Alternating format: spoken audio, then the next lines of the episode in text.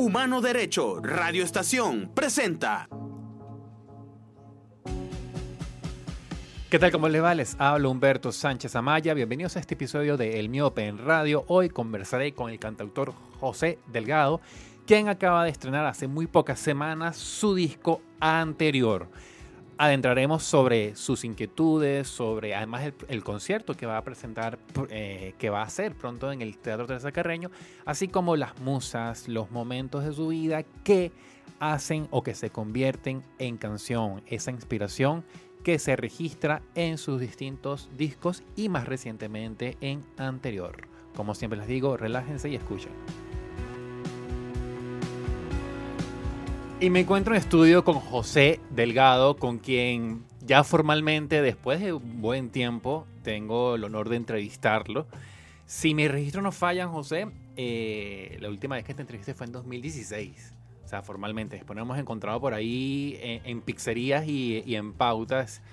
Y bueno, bienvenido. José acaba de, José acaba de estrenar disco anterior y además se prepara para un concierto el 28 de mayo en la sala José, Félix y Rivas del Teatro Teresa Carreño. ¿Cómo estás, José? Todo bien, Humberto. Súper agradecido por este espacio y por encontrarnos de nuevo en estas nuestras lides. Exactamente. Porque hemos estado, como tú dices, por ahí en la pista. En la pista, de exactamente. Los, eventos y cosas que uno se encuentra. Es así. Siempre mucho respeto por ti, por tu trabajo y muy agradecido por esta oportunidad, verdad. Gracias, José. Eh, un álbum que comienza con una canción titulada Canto Vuelo, ganadora en 2021 del premio de creación de, creación de canción de Músicas. Además, un, tema que dice, y salto para ver la magnitud de aquello que significa volar. Quizás, en cierta forma, José, describes ese, ese ímpetu ¿no? del quien crea, ¿no? Del, del músico que decide saltar o arriesgarse. Sí, bueno, y más que el músico, de la persona, ¿no? Porque creo que trasciende cualquier oficio que tengas, es como algo que siempre me ha, me ha caracterizado ahí, ¿no? Como voy siguiendo también la intuición. Eh, y, bueno, si no sepas volar, no sepas mover las alas, están ahí. O sea, para algo deben servir. Una que hay que saltar. Claro, una declaración de principios. Y retomas el, este, este ímpetu creativo o, o, se se concatena este, este ímpetu creativo con, una declaración de principios desde el primer momento. Sí, totalmente. Yo creo que esa canción es muy importante porque además viene a ser como otro registro. Eh, es otro registro de canción, otra, otra forma de, comunicar, de plantear el encuentro. Eh, yo que me pregunto tanto como tú, yo que me equivoco tanto como tú. Eh, es como desde ahí, desde tal vez esa, esa cosa que es como sombría que uno nunca quiere como aceptar, ¿no? Pero que en realidad es, es nuestra verdad.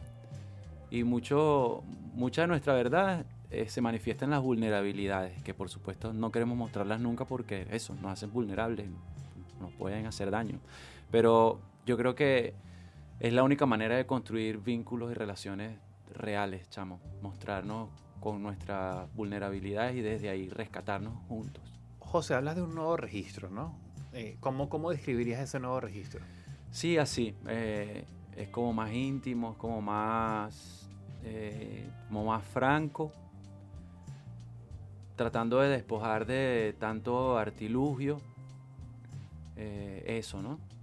Sí, yo creo que va como por ahí. De hecho, se llama anterior porque está como, tuve como el impulso, la intuición de las canciones las fui creando y no, no, no, veía como que estuvieran acompañadas por otra cosa que no sea la guitarra y la voz.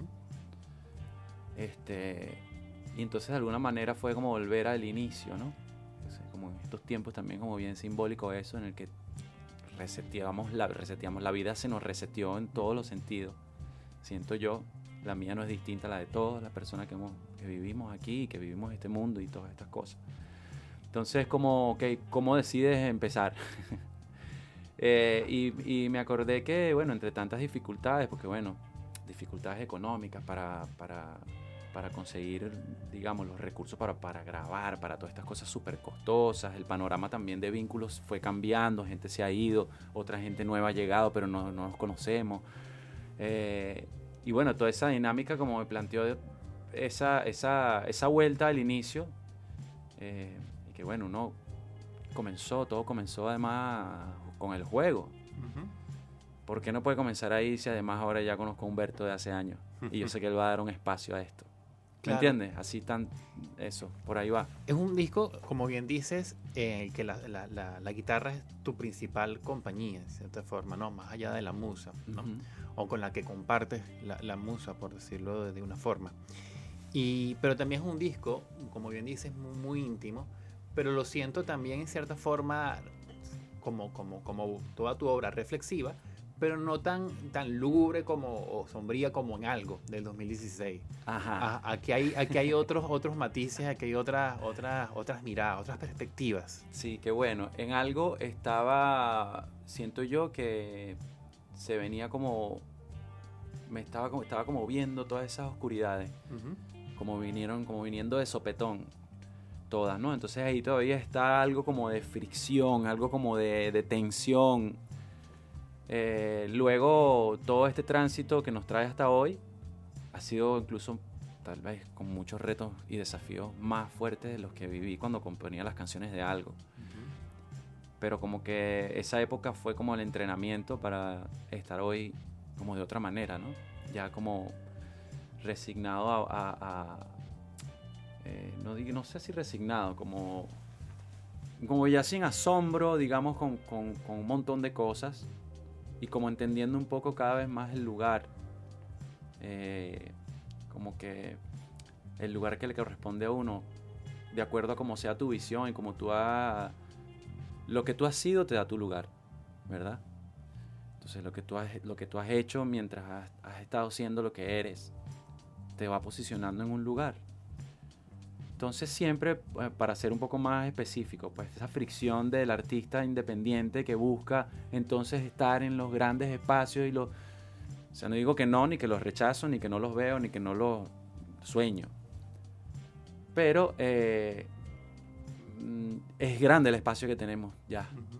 Porque a veces podemos estresarnos queriendo llegar a unas cosas y resulta que hay un montón de gente que, que nos escucha hace tiempo, gente que se ha acompañado con nuestra música. De alguna manera uno, cada quien es responsable de su vida, pero de alguna manera esa gente está ahí y ese vínculo también uno es responsable de eso, de alimentarlo de la mejor manera. Entonces, es como eso, como la, meta, la cosa esa del, del vaso medio lleno, medio vacío. Es lo que también uno decida ver. Entonces, claro, eh, este, este disco, este repertorio que se llama Anterior, ya siento que está como un poco más sosegado, está un poco más... Yo me siento un poco más tranquilo, pues, en, en- relación a eso, con todo y lo que hemos vivido que es tan complicado, porque además creo que hay una cosa ahí de gratitud. Yo digo, chamo, somos sobrevivientes de todos estos años. Tantas cosas difíciles que han pasado, estamos aquí.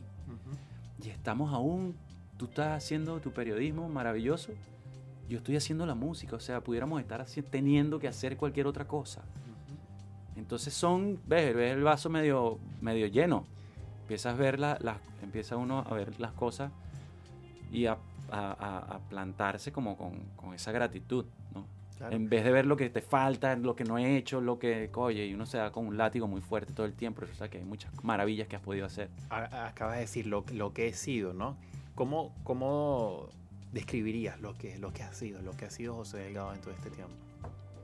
Mira, yo considero que he sido una persona insistente, eh, una persona eh, muy intuitiva también y que cuando, se, cuando vienen las corazonadas no entiendo, como, suele pasar, que uno no entiende porque las cabezas, la cabeza no los entiende, ¿no? La razón, las corazonadas. Pero son demasiado fuertes y no puedo no dejarme llevar por ellas. Y siempre tienen razón. O sea, eh, siento que eh, todo eso que, he ido construyendo con, mucho esfuerzo eh, ha dado unos frutos muy, muy, muy bonitos. Con- conectar con mucha generosidad de, de la gente. O sea, porque al fin y al cabo no es lo que... No es la música, no es el periodismo, no es la letra, no es escribir, no es la computadora que tienes en el teléfono. Es que es la, es la posibilidad de comunicarnos. En realidad, para mí la música no es, no es una cosa en sí misma, sino es un lenguaje. Es un lenguaje. Pero claro, está primero que qué es lo que tú quieres decir. Cómo quieres comunicarte con las demás personas. Entonces eso siempre lo he cuidado muchísimo. Y cuidar muchísimo también el cómo, que en el caso de la música y de las artes es la estética, cómo tú revisas eso para que de manera que sea más acorde con lo que tú sientes, que al fin y al cabo siempre es difícil porque es la palabra que siempre es precaria. Cualquier lenguaje siempre va a ser precario para, para manifestar lo que está en el corazón, que, no, que, es más grande a veces, más pequeño, que a veces las palabras no alcanzan. Eh, y esas son las preguntas que a mí me han traído hasta acá. Siempre un, un arte que considero que, que, ha sido pregunta. Para mí ha sido pregunta. ¿Cómo, ¿Será que esto lo puedo hacer? ¿Será que puedo irme por este camino? Entonces, en ese transitar, voy componiendo las canciones. Entonces, las canciones siento yo que terminan siendo preguntas. Y, y, hoy día es lo que te decía que eso te me, me da como un lugar también, porque hay un arte que pretende dar respuestas. Este, y hay otro que pregunta. A veces siento yo que como que el que pretende darte respuestas y respuestas automáticas y respuestas rápidas tiene que ver más con la publicidad que con el arte. Y no sabemos hoy cómo diferenciar una cosa de la otra. José, pero quien hace preguntas en algún momento recibe respuestas. Y tú que haces tantas preguntas con la canción, ¿cuáles son esas respuestas que has recibido? Más preguntas. sí, sí, más preguntas. Todo es una pregunta. Entonces uno cada vez te va sintiendo más chiquito. Como más Sí, más pequeñito.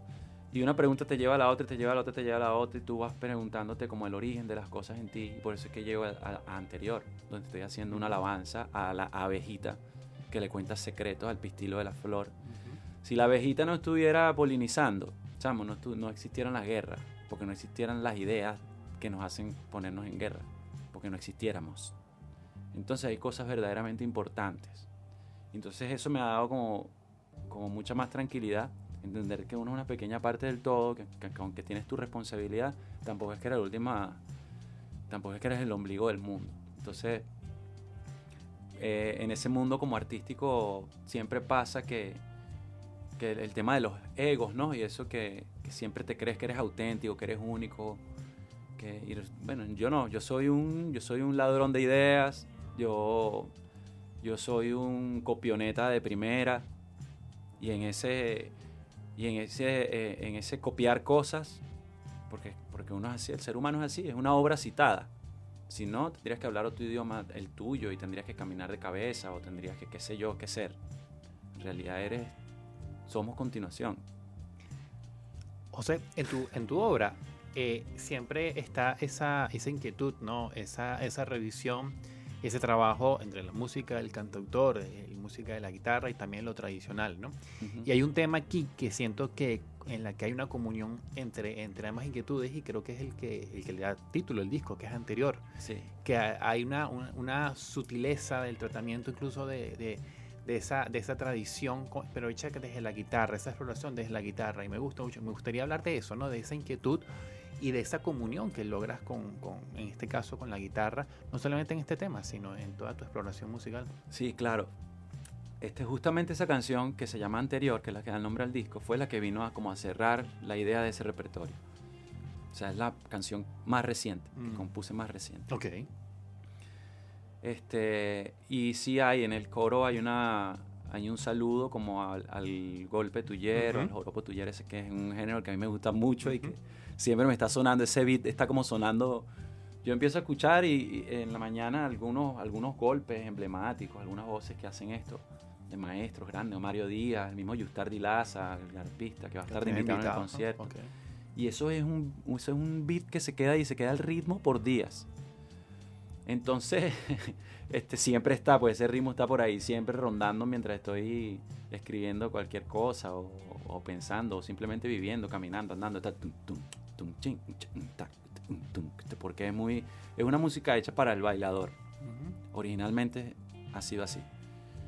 Este y es una cosa ancestral con la que bueno, uno conecta y, y, eso bueno, es impresionante porque te hace sientes que perteneces. Que es lo bonito como de esas de esas llaves, de esas de esas bisagras que son las músicas tradicionales.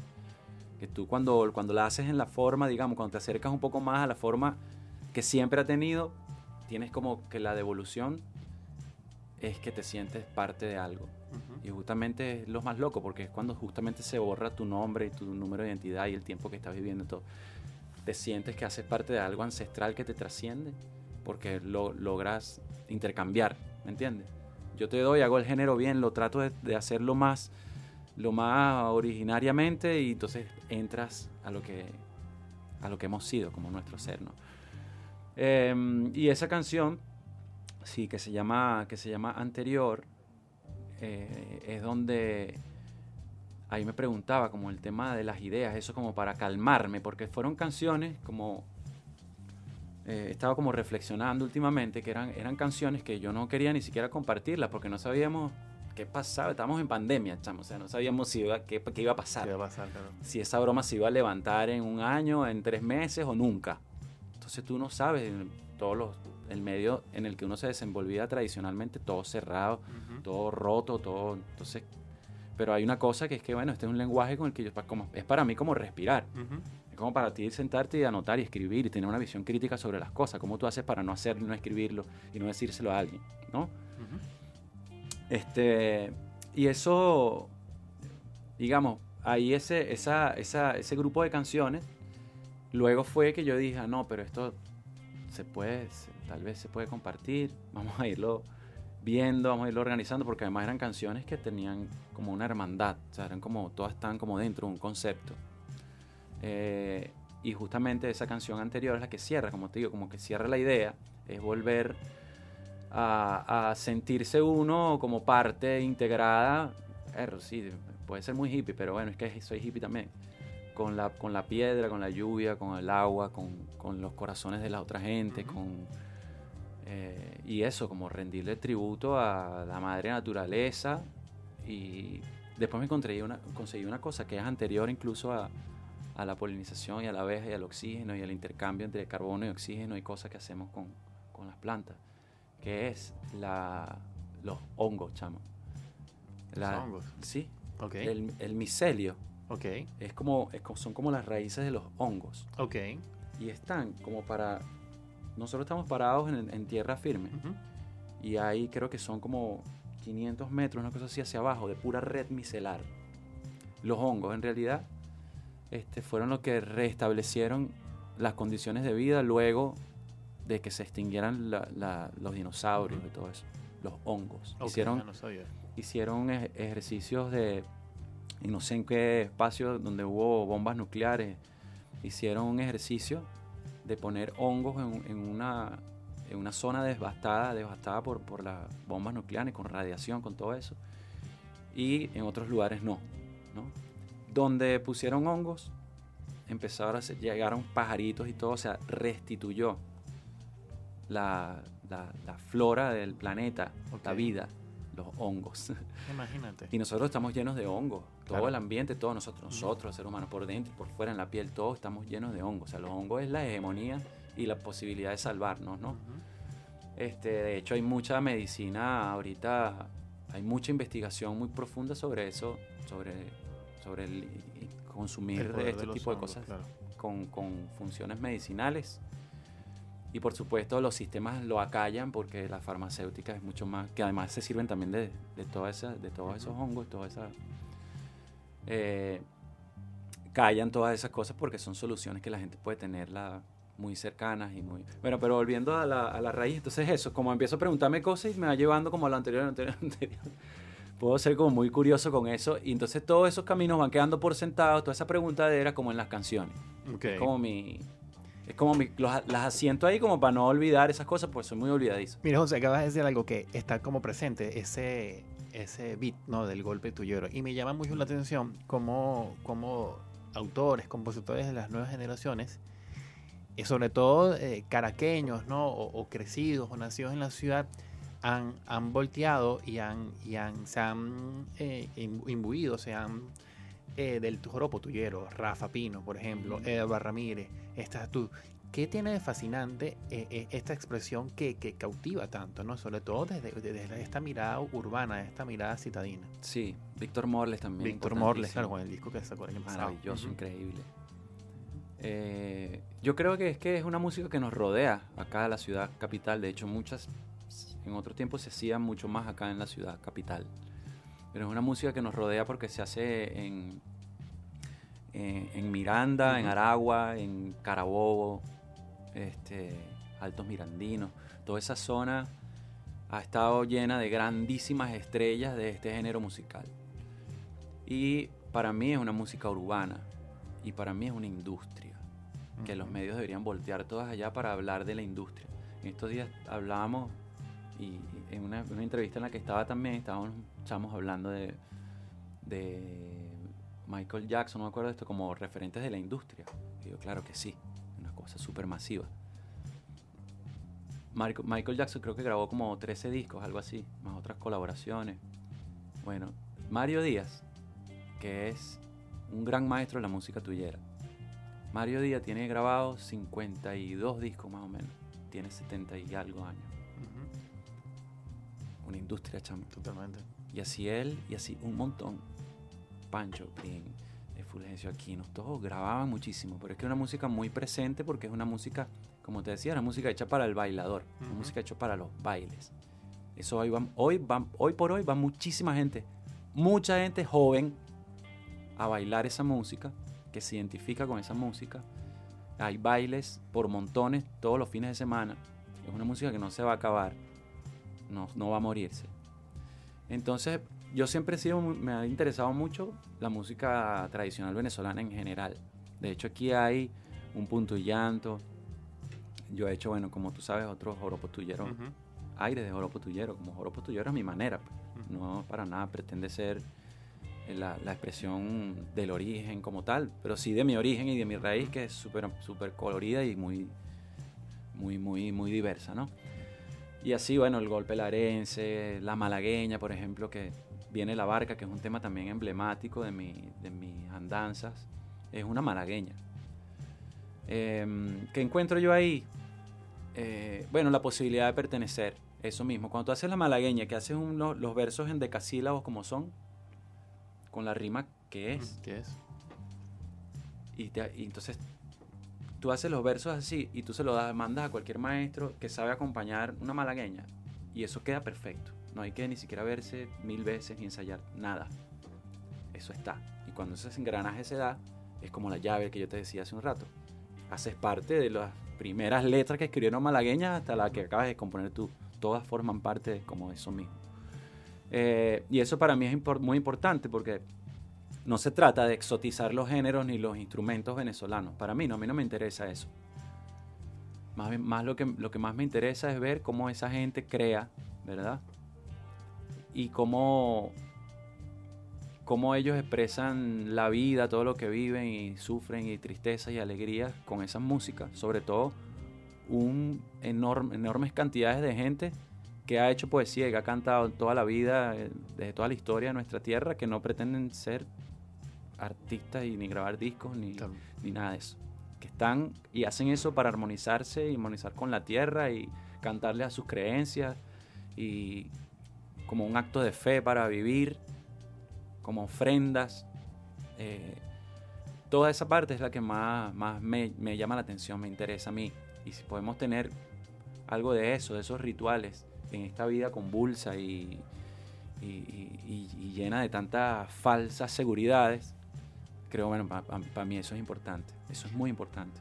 José, palabras como arrebol, pistilo, son palabras poco comunes, pero tienen una, una carga, o sea, una sonoridad bastante importante y, resuenan cuando uno las escucha, ¿no? Este, generan como mucha curiosidad, ¿no? Y además la forma en la que las usas. Como tienes una libreta donde vas anotando esas palabras así que, que, que, que te, que te mueven la cabeza, que te estallan. Más que la libreta, yo creo que es la canción de una vez. Ok. sí, hago, hago, anoto, me llama la atención algo y voy y busco, busco en el diccionario qué significa y busco y entonces anoto y las voy metiendo. Pero me acuerdo cuando uno veía biología, me acuerdo toda esa parte tan, tan seductora y sumamente sensual de la, del sexo de, la, de, todos los seres vivos. Impresionante. Y eso siempre se me quedó grabado, ¿no? Siempre se me quedó grabado todo ese tema de la polinización, de, del pistilo y de la cómo eso se fecunda y cómo es igual a los seres humanos y cómo nace de ahí el fruto y después el fruto, o sea, como todo eso cíclico también. Pero es muy seductor, además con el tema de las abejas es muy seductor porque la miel siempre ha sido un, ¿cómo se llama? Un elemento, un alimento además, pero un elemento siempre como que tiene que ver con la seducción, con la dulzura, con... Entonces además yo te doy, yo, yo, yo planta, saco mi mejor flor de mi mejor color y mi mejor olor para que tú vengas a traer el polen. es, es- es una, es una cosa demasiado hermosa. Y bueno, sí, exacto, voy también nutriéndome de las cosas que leo, de las cosas que escucho y incorporándole de- esas cosas en esas palabras también ahí, digamos, pero es que no es que las incorporo por decir, bueno, voy a llamar la atención con esta palabra. Voy a poner algo que sea, tú sabes. No, yo Es creo que no, esa no es mi intención. claro. Es algo exacto, es algo de verdad que si no entendiera como el significado, no lo, no lo, no lo- y, no, y no sé si hubiese hecho como carne entrando por mis oídos y por mí, no lo pusiera, Claro. ¿verdad? Porque además sí, yo creo que la canción tiene algo que puede ser como muy directo, pero que a su vez tiene que ser, por un lado, como formativo también, como en eso de compartir lo que pude ir aprendiendo y leyendo y- y aprendiendo la, de la oralidad también, de la vida. Compartirlo en, esa, en esos tres minutos y medio, cuatro minutos que es la canción. Entonces yo siento que es como doy y recibo también. Doy a veces duro y a veces aflojo. Es como eso, ir haciendo como ese contraste, porque yo sí creo que hay, yo sí creo en el, yo creo en el pensamiento complejo, en las ideas complejas, creo en las subjetividades, creo y el arte es para eso, me parece Totalmente. mejor, mejor herramienta para eso creo que no existe. Entonces por eso lanzo esas cosas como para que cada quien también vaya haciendo su camino y buscando cómo le resuenan esas palabras y si no las conoce pues Desentrañando. sí. Hay una, una frase que me parece muy poderosa de las que cantas. Eh, dice, no paramos de partir desde que llorando llegamos. ¿Cómo crees que resuena eso en quien escucha? ¿no? ¿Qué, qué- ¿O qué, qué te han dicho que de, esa, de, esa, de ese mensaje? Esa está en la canción que se llama Pasaremos, que es una canción eh, de, la, sí, de las que más me ha conmovido. Este, no paramos de partir desde que llorando llegamos con la luz que nos otorgaron, hurgando. Eh, uno es ese llanto, ese llanto, ese llanto y esa lágrima es para la felicidad y para la tristeza también es la misma lágrima. Tal vez, no sé, quién sabe, tendrá unos componentes químicos distintos, si es, de la alegría o si es de la tristeza, pero eso eh, pasa, pa- pasa un parpadeo, eh, uno nace y muere en un parpadeo.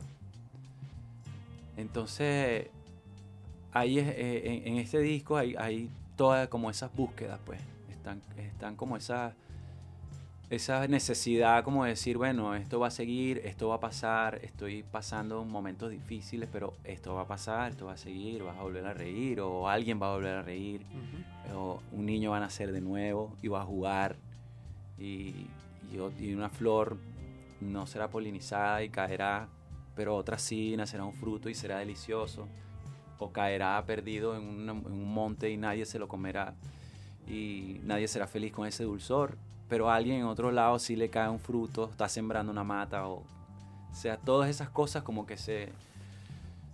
A, veces tengo, se, se me viene como esa idea de... Se, se agolpa todo como sin un, sin un tiempo determinado, o sea, sin, sin que sea el año, el 14, 15 de mayo del 2023, o sea, en realidad hubo un montón de gente necesitando decir un montón de cosas como tú las has necesitado decir desde hace tantos años y te hermana y nos hermana con los que vivieron hace un montón de años, con los que estamos viviendo hoy y con la posibilidad de, que, de, de- de la conexión con el futuro. Entonces eso, eso también, esa cosa del tiempo, es algo que está ahí también presente en este, en este disco. Y en esa canción especial pasaremos. Es un, es un álbum que también es un elogio al canto, ¿no? Eh, son varios los temas que, que, mencionas, el- que honras la, la labor ¿no? del cantante. Más que la labor es la- la necesidad del cantante. Voy a hacer una pregunta que parecerá obvia, pero me gustaría conocer tu perspectiva. ¿Qué tan importante es el canto para el cantante? Mira, para el cantante, bueno, en mi caso es la vida misma toda, chamo. Fui arrullado por canto. Mi abuelita no cantaba ni medio, pero, era, pero sus cantos eran perfectos. Digamos, no cantaba ni un poquito si lo ves desde el punto de vista en el que eh, la sociedad después aprendió a ver como la música. Claro. Pero era una abuelita arrullando a un niño y lo arrullaba. Entonces tenía sentido ese canto. Eh, y eso, los cantos de faena, que tienen el sentido que tienen es de aligerar la carga. A veces son cantos solitarios y otras veces son cantos colectivos. Cuando la gente está recolectando, está sembrando, está pilando el maíz, ¿te acuerdas? Cantos de pilón, todo eso, que hoy se hacen aún. Este, y, y, eso, eso para mí siempre fue importante. Y la música en casa siempre fue importante, no porque fueran la gente a dedicarse a la música, pero eran, escuchaban mucho y sabían a quienes estaban escuchando, sobre todo música popular. En mi casa esa radio estaba siempre prendida todas las horas de la vida. Y me acuerdo, bueno, era una banda sonora ahí, era, era música de radio, radio, radio Rumbo, Radio Continente, estas radios que ponían mucha música latinoamericana y venezolana, música que en esa época era la música pop de nuestros abuelos. Claro. Este, y que hoy día para nosotros una puede ser muy extraña, ¿no? Eh, pero esas grandes voces, con, mira, la banda sonora de mi vida es, muy, muy loca, pues porque alguien llamaba para decir que alguien murió y estaba sonando Daniel Santos, estaba sonando una guaracha de lavillo. y no se paraba. Y la gente entonces estaba triste, estaba alegre, estaba pasando un mal momento. Estaba, entonces te puedo, hay una genealogía de las canciones, de la música. Para mí es súper importante eso. Crecí con eso, con ese problema. y, y para mí, pues, cantar permanentemente, para arrullar a mis hijos, para trasciende esa cosa del tema industrial, que puede ser a veces como también hasta muy doloroso. Este, eso de reducir, de, que bueno, ahora yo no aprendo a, hacer cantos de arrullo porque entonces yo pongo un disco de alguien que los, que los hace. Eso está bonito, pero no tiene el mismo sentido. Y la experiencia del canto, yo creo que todos los seres humanos debemos tenerla, independientemente de que uno se puedan dedicar o no, tengan tengan, ya, ya eso es otra cosa. El talento de si vas a ser un artista, si vas a hacer, grabar discos, si vas a, eso, eso es otra cosa. Nos han dicho cada vez más como que eso tiene que ser para los artistas. Yo cada vez defiendo que no. Y de hecho tenemos proyectos para eso. Tenemos un proyecto que se llama Cantos a la Obra, por ejemplo, que es construir canciones con trabajadores, trabajadoras, con gente vulnerable y vulnerada, con distinta gente que, que, pueda estar agrupada por alguna situación, por alguna condición. Y, y, y ojo, no, no, no, necesariamente tiene que ser gente que, que, cante, que cante desde el punto de vista artístico, digamos, entre comillas. Y es muy, no te imaginas lo que sale ahí. Toda la gente cree siempre que no, va que no canta, que no sabe escribir canciones, que no sabe hacer poesía, que no sabe...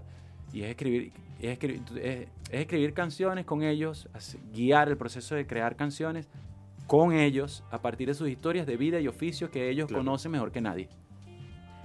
Entonces, los resultados son increíbles. Además que la gente se empieza, empieza a recordar, sí, yo tengo un tío que tocaba el arpa, tengo un primo que no sé qué, empieza a encontrar su raíz ahí y termina un montón de gente cantando. para, esas experiencias para mí son increíbles. La canción medicina, la música, sí, Hace, habla, tomando esto como punto de partida, José, hace un mes y medio, quizás acaso dos meses, coincidimos en una actividad de, los muchachos y jugué esta canción con, con, la gente de Cumaco, eh, Andrea Paola, Ángel Ricardo, en la cual eh, compartimos con, con, jóvenes, ¿no? Jóvenes que están eh, empezando, ¿no? En la, en la, elaboración de sus proyectos artísticos, de su canto, de su baile. Y me llamó mucho la atención que tú eras o sea, sentían una gran fascinación y una admiración por ti. La, forma en la que te escuchaban, la forma en la que tú los escuchabas, la, forma de sentirse correspondido. Y en cierta forma, hablando de polinización, de las semillas, todo esto, ahí también hay un legado de tu parte, ¿no? Que muchachos, eh, muchos tendrían 16, 17, creo que el mayor tenía ya 31 años eh, ¿Cómo viviste esa experiencia y cómo te sientes al, recibir esa, esa, esa, esa compenetración, ¿no? esa, esa reciprocidad de tu obra y, lo que has pasado? Sí, mira, ese proyecto de Mi Juguetes Canción es uno, un proyecto muy importante que está pasando acá en nuestra ciudad.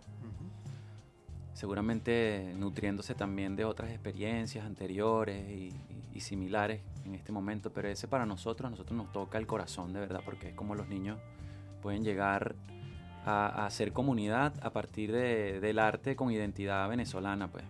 Y eso es sumamente importante. Ese encuentro era en unas rondas de negocio, como porque ellos tienen como esa esa, querían como que los muchachos pasaran por esa experiencia formativa de, de, la, de los mercados de música.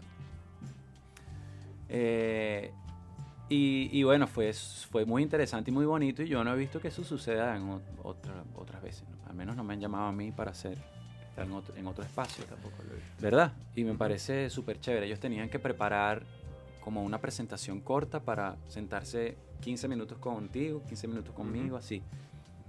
Y para mí también es un gusto, también eso de, de ver, bueno, que el tiempo pasa y, y uno siempre que se cree que no está completo, ¿verdad? Porque en realidad, bueno, no lo estamos, no estamos completos nunca. Pero ya tenemos una gran una experiencia y ya podemos compartir esa experiencia. Entonces termina, termina a veces uno teniendo unos discursos larguísimos de media hora contando uno su experiencia y que de alguna manera le está sirviendo a esas otras personas. Muy loco, ¿no? Totalmente. Uno es ver, mirarse así en ese momento cuando uno siempre ha estado como buscando aprender de otras personas, ¿no? De otras personas con más experiencia. Y aquí se voltea todo. Claro, porque para ellos, tal vez, para ellos nosotros tenemos mucha más experiencia que ellos. Claro. Pero ante nosotros, otras personas tendrán más experiencia que nosotros. Pero estar en esa, en esa posición es muy bonito también porque uno también entiende como la responsabilidad que puede tener, cómo orientar este, en, cierto, en ciertos procesos. Yo siempre, bueno, ahí un poco o bastante les decía, creo que te acuerdas, que ese ejercicio era muy importante hacerlo, pero sin tener la expectativa de lo que el otro programador o la persona a quien tú te ibas a presentar, no tener, tener cero expectativa en eso. Era un ejercicio muy importante para repetir tú y repetirte a ti mismo cada vez que haces esa presentación, qué es lo que tú eres, cuál es tu identidad, cómo de dónde vienes, cómo entender tu lugar. Porque luego eso va a otra instancia que ya no está en nuestras manos. Ya está fuera de tu control completamente. Exacto. y si pones la energía ahí, pues bueno, pueden pasar cosas maravillosas, que te llamen o no sé qué, pero seguramente no te llamarán no porque eres malo. A lo mejor en ese momento a esa persona no le cuadró, no le gustó, o X. Entonces ya ahí entra otro tipo, otro sistema de valoración que no tiene que ver contigo. Entonces eso no puede hacerte parar. Si tú fuiste a una ronda de negocio y nadie respondió, no te puede hacer parar igual. Tienes que continuar. Además, si estás claro, sobre todo si esto te, produce bienestar, si tú sientes que tienes que seguir, tienes que continuar.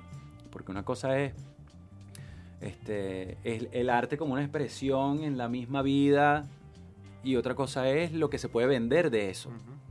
Y ya cuando entramos en lógica de mercado y todas esas cosas, ya entra otra cosa que es los poderes, ¿verdad? Que es cómo se difunden unas cosas por encima de otras, la hegemonización a través de, bueno, la radio, las redes sociales, las cosas que... Eso no quiere decir que hay, hay, un montón de artistas maravillosos. Estaba sucediendo en los Beatles, los Beatles seguramente en el mundo habían, y en el mundo occidental y tal, había un montón de gente maravillosa que nunca grabó. Este, Digo yo por, por, porque fueron uno de los artistas masivos en los inicios de la masificación. Sí, sin duda. Y eso no hacía a, otros creadores menos que ellos, que sean más conocidos o no. Entonces, eso, ¿no? Como llevar también, entender como que, que este mundo también de, de, los poderes y de la, de la hegemonía mediática, muchas veces ya van de la mano, creo yo, como con una pauperización de los gustos y una pauperización de lo de la estética misma, chamo. O sea, todo va cada vez las cosas, o sea, fíjate, hace un montón de años, o sea, los, los artistas pop de mis abuelos eran Carlos Gardel. Era por decir el Bad Bunny de los chamos de hoy. Claro. Bueno, o sea, yo no voy a decir más nada, pues digamos. Eran cantantes que cantaban, pues. O sea, los cantantes tenían que cantar, señores. Antes, en otra época, los cantantes cantaban.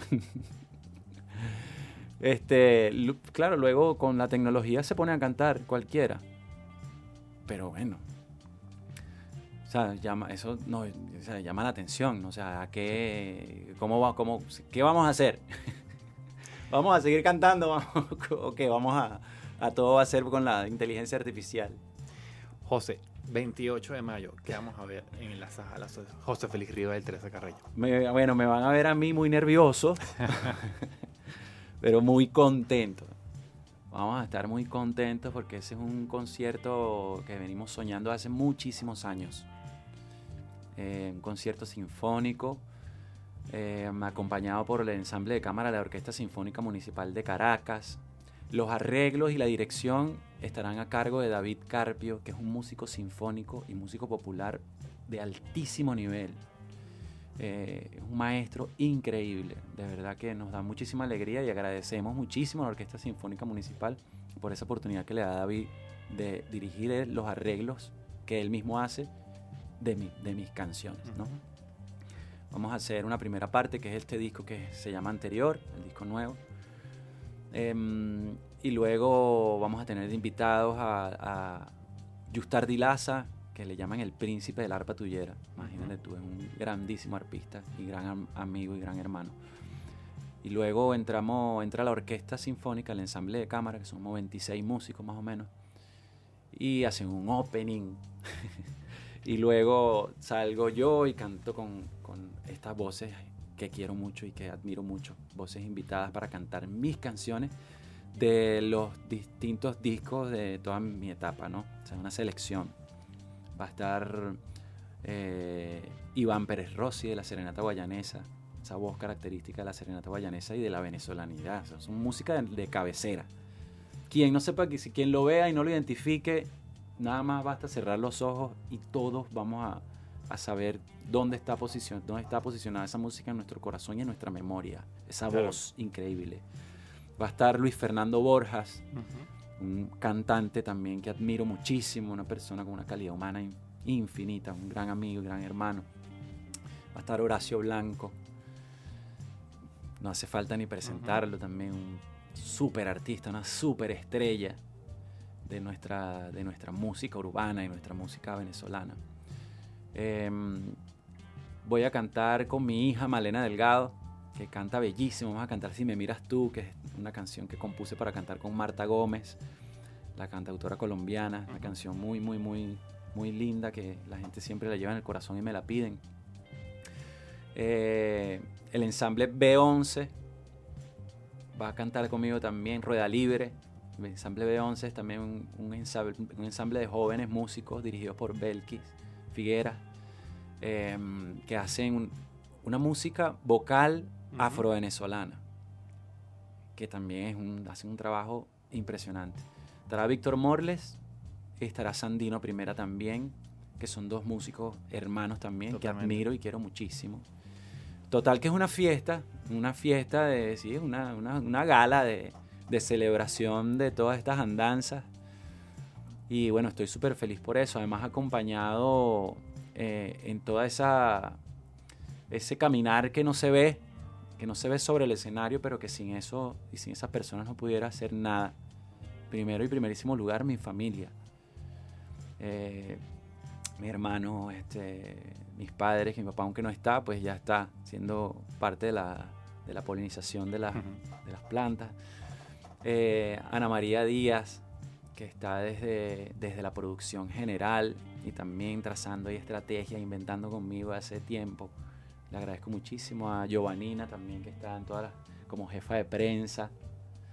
Este, ¿Quién más? Yo, a Carlitos, Carlos Gutiérrez, eh, Tanela, Nela Vargas también, David Carpio, claro, que está con la parte de músicos y un ensamble de músicos que me van a acompañar también, donde están amigos que me han acompañado de hace muchos años, como Rolando Canónico, estará Miguel Davicenzo en la batería, está Rol, eh, Jesús Milano, que es un joven pianista increíble, que va a estar acompañándome también.